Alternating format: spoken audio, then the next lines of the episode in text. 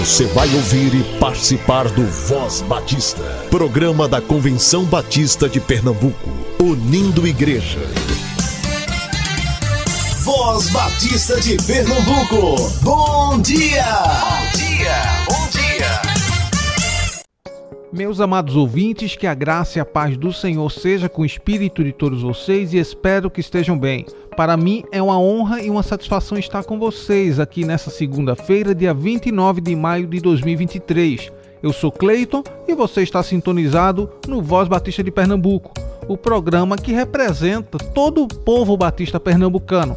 Você pode nos ouvir em dois horários, às 7 e 10 da manhã na Rádio Evangélica 100.7 e também às 10 horas em diversas plataformas de áudio se você tem algum aviso, evento ou sugestão, entre em contato conosco pelo e-mail vozbatista.cbpe.org.br ou pelo nosso Instagram, SomosCBPE. Lá você encontrará informações importantes sobre o que está acontecendo a nível estadual, nacional e talvez ao redor do mundo também.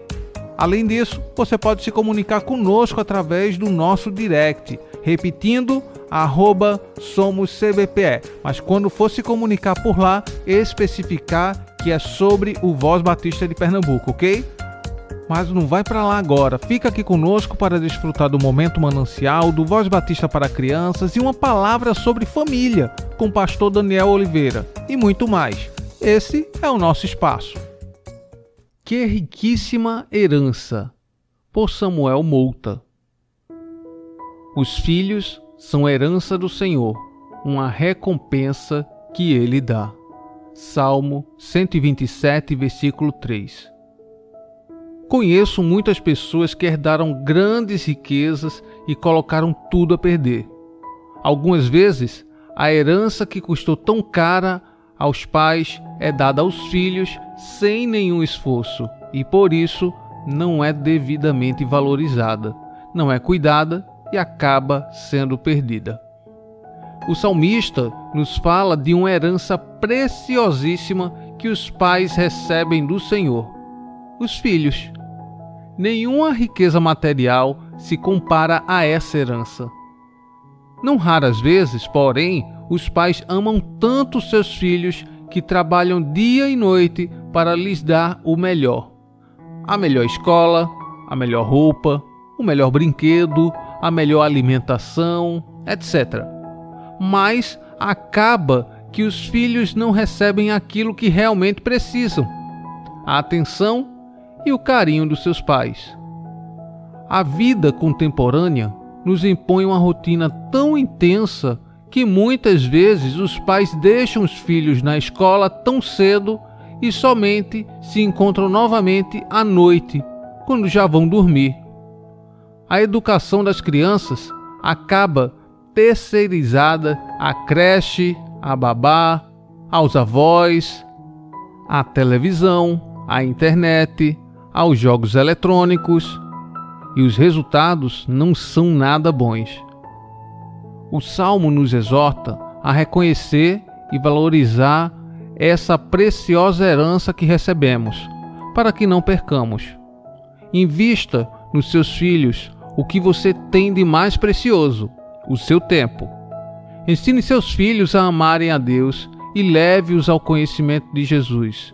Não perca o privilégio de marcar a vida deles com os ensinamentos do Reino, para que sejam homens e mulheres de Deus que transformarão o mundo. O seu tempo dedicado aos seus filhos é comparável com o valor da herança? Material extraído do devocional Manancial se deseja adquiri-lo, entre em contato com a União Feminina Missionária Batista de Pernambuco, que se encontra no SEC, Seminário de Educação Cristã. Busquemos crescer na graça e no conhecimento do Senhor. Busquemos renovar a nossa mente. Chega um tempo em que as palavras somem e em silêncio eu oro num lugar onde ninguém me mas teus olhos ainda me enxergam. Eu choro.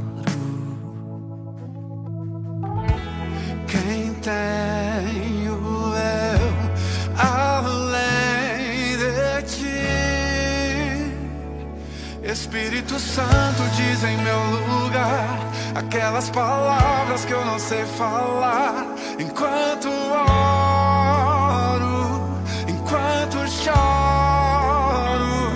encontra nas lágrimas do meu olhar aquilo que eu não consigo expressar. Enquanto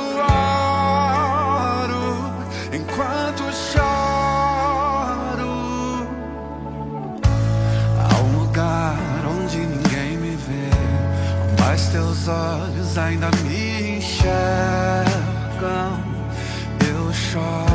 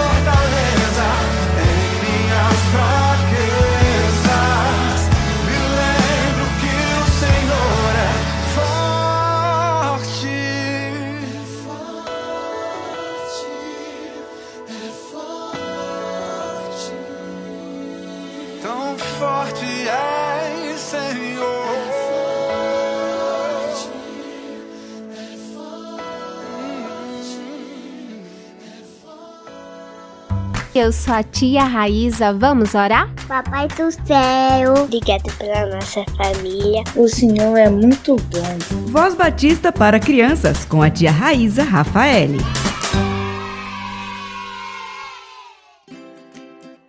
Olá, crianças, graça e paz, bom dia. Eu sou a tia Raíza, vamos orar? Querido Deus, amado Papai do céu, estamos muito felizes por teu amor e cuidado.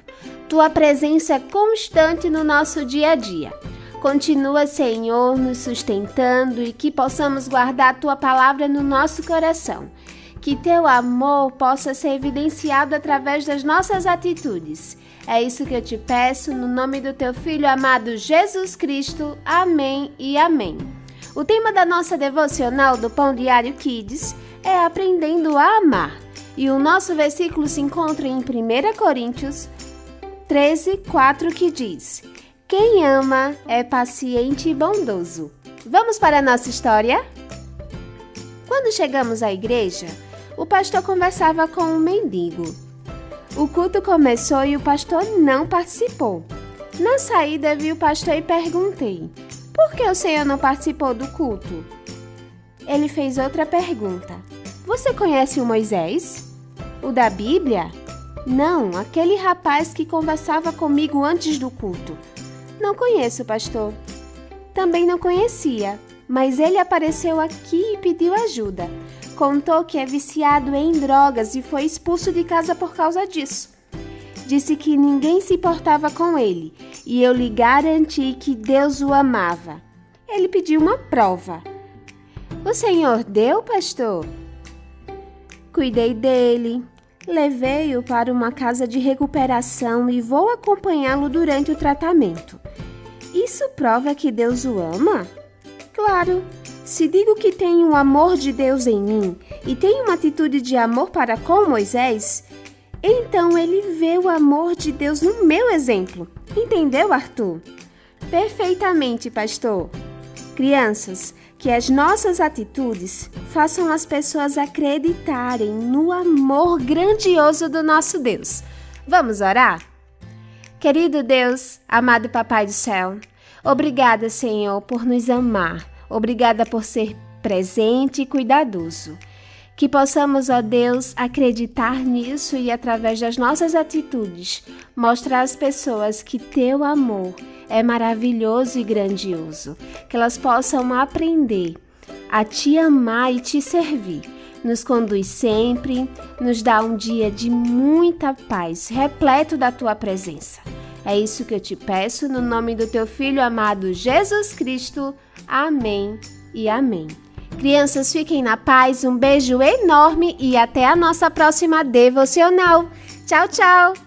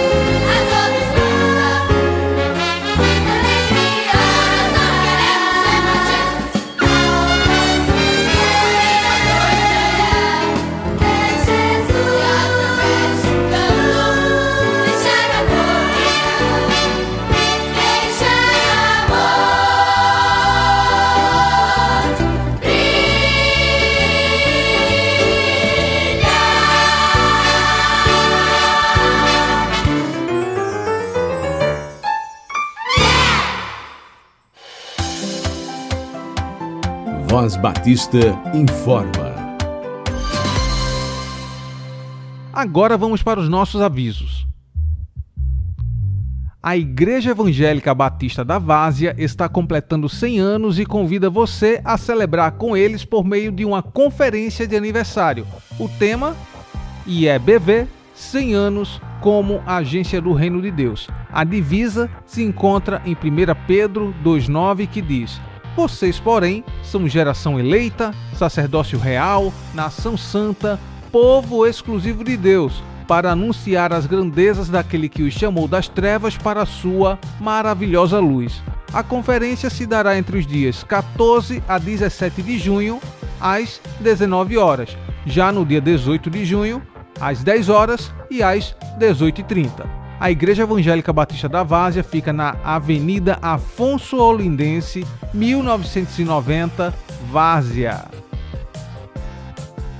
A área de desenvolvimento em educação cristã estará promovendo o terceiro Qualifique ADEC de 2023, que tem a finalidade de despertar, capacitar e equipar liderança nas diversas áreas de atuação da igreja ou congregação local. Serão duas modalidades: presencial, no dia 8 de julho, no Seminário Teológico Batista do Norte do Brasil, ou remoto, no dia 15 de julho de 2023, através do Google Meet. Serão 10 grupos de interesse que vão desde professores de crianças na EBD até questões administrativas e de planejamentos eclesiásticos. Inscrições até o dia 3 de julho e o investimento está por 30 reais. mas se você pagar até o dia 30 de junho, você paga com desconto. Fica por 20 reais. Não perca a oportunidade de se capacitar para melhor servir ao Senhor com excelência em mais uma versão do Qualifique a Deck.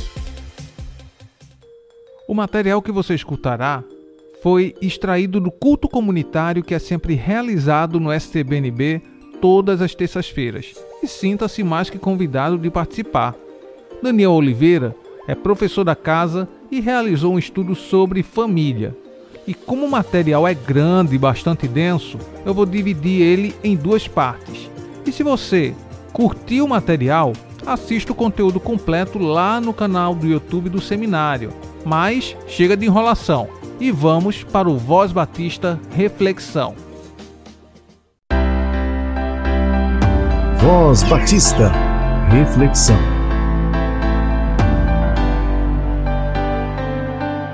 Gente, graças e paz. Durante esse mês de maio, que é o mês da família, não é isso?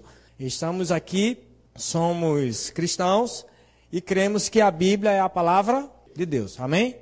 A Bíblia é a palavra de Deus. E sendo a palavra de Deus, ela passa por esse fenômeno é, histórico-gramatical. Deus utiliza do ser humano, tá certo? E aí não vamos entrar nos detalhes de toda essa análise, né? mas a gente precisa entender o valor e o princípio disso. A Bíblia é fruto de um processo histórico-gramatical onde Deus inspira o autor para comunicar uma mensagem para o ouvinte original. E toda vez que a gente faz uma análise do texto bíblico, a gente precisa respeitar esse contexto, tá certo? O autor original, ele tem uma mensagem intencional para o seu público original perceber que nesse contexto original a gente estuda que a palavra de Deus é uma revelação progressiva. Moisés não tinha noção de toda a amplitude daquilo que Deus estava revelando ele para escrever. Ele não tinha noção de que o Filho de Deus iria encarnar e em Jesus todo o plano de redenção ia ser manifestado e o poder de Deus em toda a sua excelência, enfim. Mas o que Deus revelou naquele momento já era suficiente, já apontava para Cristo, segundo o Evangelho de Lucas, capítulo 24. O próprio Jesus, ao falar toda a Escritura, o que é que ele diz? Tudo que a meu respeito foi revelado na lei, nos profetas e nos, nos escritos. Então, a divisão básica da Bíblia hebraica, né? Torá, Nevim, Ketuvim. O que é que a gente precisa entender, então? Nesse contexto local dos autores, ele vai ter a limitação, talvez, da compreensão plena daquilo que ele está escrevendo, mas aquilo já aponta para um elemento muito maior, que é Jesus Cristo. Ok? Então, toda essa análise que a gente fez no capítulo 1 de Gênesis, e aí é onde está a maravilha da coisa, a gente vai perceber agora de que forma isso vai impactar toda a Escritura, toda a Bíblia, toda a lógica da existência humana e como isso aponta para Jesus Cristo. Ok, gente? Ele criou todas as coisas com um bom propósito e criou a humanidade para ser o que? A sua imagem e semelhança. E aí tem um professor meu de pregação que dizia assim: é, é, ele criou o homem para espelhar e para espalhar a glória de Deus na terra. Tá certo? Quando a gente chega no capítulo 2, versículo 4, ele vai dizer aqui: essa é a história das origens do céu e da terra no tempo em que foram criados. Muito importante você perceber, gente, o que o autor está fazendo a nível global da obra, tá certo? É, se você parar para observar aqui, esse termo que está aqui no hebraico, ele vai se repetir como se fosse um refrão em todo o livro de Gênesis. Então, intencionalmente falando, o autor está trabalhando essa questão das gerações.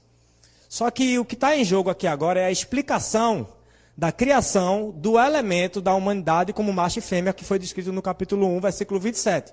Criou Deus o homem, Adão, a sua imagem, a imagem de Deus o criou, macho e fêmea os criou. É, a partir desse casal, vai surgir toda a existência humana. O fato é que nesse momento o livro de Gênesis ele tem um cuidado interessante, que ele vai fazer o seguinte.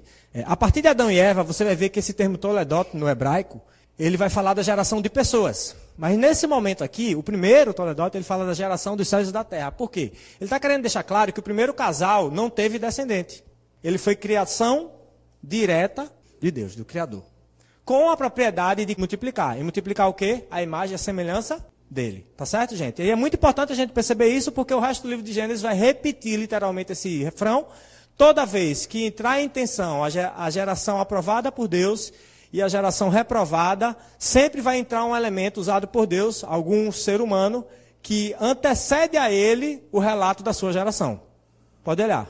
Quando Noé vai entrar em cena, antes do, do, da história de Noé, no livro de Gênesis tem, essas são as gerações de Chega Noé. Você vai falar de Abraão, depois da torre, do conflito da torre de Babel, essa é a geração e vai até chegar em, em Abraão. E a grande maravilha é que você vai ver que a solução em Abraão só vai se concretizar plenamente em Jesus Cristo. Então, quem é imediatista assiste série e fica esperando sair a nova temporada com seis meses, um ano, já fica doido. Imagina o povo de Israel que morreu e não viu a série final, hein? É. Mas enfim, é uma lição para você não ser tão imediatista, né?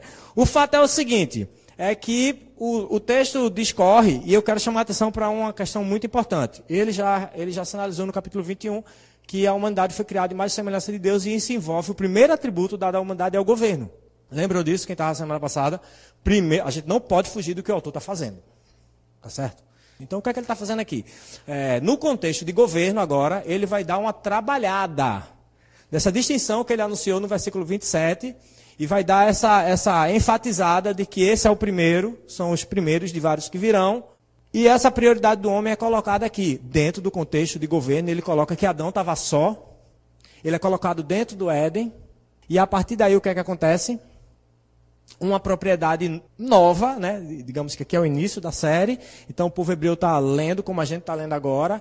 E ele viu que a palavra de Deus, a gente viu esse elemento como repetição em todo o capítulo 1, disse Deus, disse Deus, trazendo elementos da existência. Só que agora a palavra traz uma, um novo atributo dessa palavra, de função dessa palavra. E no, versículo, no capítulo 2, versículo 16, o que é que ele vai dizer? O Senhor Deus fez o quê? Ordenou, tsavar. Esse verbo se repete muito no Antigo Testamento, está muito associado a Javé ordenou. O Senhor ordenou, o Senhor Deus ordenou, coma livremente de qualquer árvore do jardim, mas não coma livremente da árvore do conhecimento do bem e do. No dia que dela comer, certamente você. Olha só que interessante, quando a gente fala, ele no capítulo anterior, o autor, dentro do contexto textual lá, né, escriturístico, digamos assim, ele disse que esse ser humano ele foi criado com que atributo primário? Governo. E nesse contexto de governo, quando ele vai detalhar essa, essa criação para destrinchar o resto das gerações, ele vai dizer que o primeiro elemento que é dado para a administração desse homem é o quê? Uma ordem. Uma ordem. O Supremo Governador, através da palavra que acabou de criar todas as coisas, essa, ele está mostrando que essa palavra dele ela agora é normativa. Olha como isso é importante para todo relato bíblico. Você vai ver que todo o contexto da lei no Antigo Testamento vai a partir do quê? Da palavra de Deus registrada, inclusive nos, nos Dez Mandamentos. Qual é o ministério dos sacerdotes? Ensinar essa palavra. Qual é o ministério dos profetas? Cobrar o que foi acordado na aliança dessa palavra. E anunciar os termos da aliança que foi dado por essa palavra. Ou seja, se você obedece, benção. Se você não obedece, maldição. E a maldição envolve, inclusive, perder a posse da terra, que é o que vai acontecer daqui a pouco. Primeiro modo da, da maldição, você vai ver que, na verdade, a aliança, o documento, é, é a parte material concretizada daquilo que já é uma aliança dada para Adão. Ou seja, a gente falou sobre isso na sala também hoje. Existem coisas que são princípios e outros programas. Programa é a aplicação do princípio em qualquer momento da história. Princípio não se negocia, isso mesmo acabou. Então a gente está vendo que são princípios. A palavra de Deus ela tem uma ordem para o seu povo. Se você obedece, bênção. Se não, maldição. Isso se repete em toda a escritura, gente. É um fato. Tá certo? Pode olhar, qualquer texto bíblico você vai ver esse modo sendo é, trabalhado. Então, olha que interessante. Nesse ser que foi criado em mais semelhança de Deus, no contexto de governo, ele está dando a administração do quê? Da sua ordem, da sua palavra. E nesse contexto é a primeira vez que o autor diz o quê? Que não é bom que o homem esteja só. É curioso ou não é? E aí eu peço que vocês guardem esse dado. Porque a gente diz que crê que a Bíblia é a palavra de Deus e que Deus é o supremo editor, né? É, você já parou para pensar nisso? É, a quantidade de material que a gente tem na Bíblia, a quantidade de autores, um intervalo de tempo de, de confecção de material. E a gente provar que isso segue uma linha teológica firme, concreta e robusta. Que ser humano conseguiria fazer isso por tanto tempo? Essa é uma das evidências de que existe um Deus supremo acima de tudo, conforme o tema do próprio livro de Gênesis o principal personagem de toda a palavra de Deus é o nosso Senhor. E no livro de Gênesis ele está deixando claro, ele é o governador de todas as coisas. E agora, o que é que ele está dizendo? Criatura que é minha imagem e semelhança, eu te dou uma ordem. Eu sou o supremo governador, eu te dou um teste e prova de obediência para você deixar tudo alinhado na sua mente e provar que você me obedece, tá certo? Então a lógica de filho de Deus é aquele que obedece a sua palavra. Isso é bíblico. Isso vai ser retrabalhado no apóstolo João que foi discípulo de Jesus. Então, cuidado com teologias que estão aparecendo por aí, tentando eufemizar o conceito do que é ser filho de Deus, tá certo? A palavra de Deus é muito clara, falando do nordestino, né, de cabo a rabo, que filho de Deus é aquele que obedece à vontade do Pai. Inclusive, é, no Evangelho de Mateus, é, a gente estudou, a turma que estudou hermenêutico, até Novo Testamento, a gente viu o contexto literário que viu isso, na colocação dos episódios de forma intencional. Quando Jesus é batizado, que desce a pomba, Jesus declara, Deus declara que esse é meu filho, amado, em quem me comprazo, e a partir daí ele inicia o um ministério de obediência. Inclusive, em seguida vem a tentação. Olha que interessante, gente. Olha o paralelo dos dois Adãos, Adão, Adãos aí. Primeiro, que falhou na tentação, e o segundo, que faz o quê? Rebate tudo usando o quê? A palavra do Senhor. Estão percebendo agora o nível, o nível macro da coisa? O nível macro. Então, Jesus é o filho amado porque ele administrou, ele governou bem a ordem do Senhor. No atributo de governo, passa pelo ministério sacerdócio do ensino. Entendeu? E nesse contexto, o Senhor declara: não é bom que o homem esteja só. E aí, curiosamente falando, depois que ele disse que não é bom que o homem esteja só, e aí é muito importante porque é a primeira vez que a, o relato, e aí volta para a estrutura literária, tá certo? É, a gente viu que o capítulo 1, ele repete intencionalmente, recurso estilístico, o termo viu Deus que era bom. Então, o autor ele repete, viu Deus que era, viu Deus que era bom, viu Deus que era bom. Então esse é o primeiro elemento, é o primeiro momento que o texto diz o quê? Não é, não é bom que o homem esteja só depois de ter dado uma ordem no contexto do homem como imagem e semelhança de Deus, tendo como atributo o governo. Curtiu o material?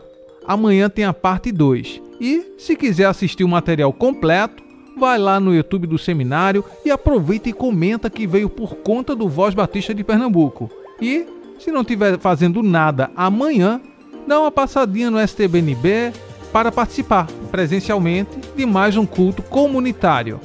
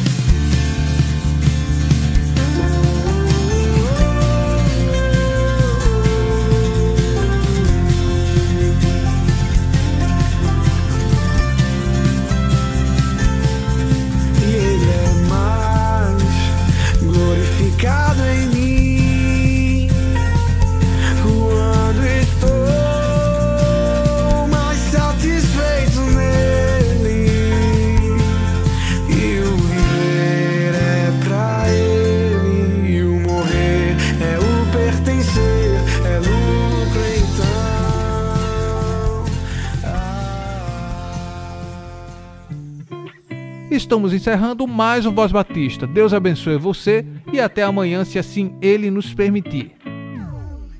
Você ouviu e participou do Voz Batista, programa da Convenção Batista de Pernambuco, unindo igreja. Obrigado por sua atenção e companhia. Até a próxima edição.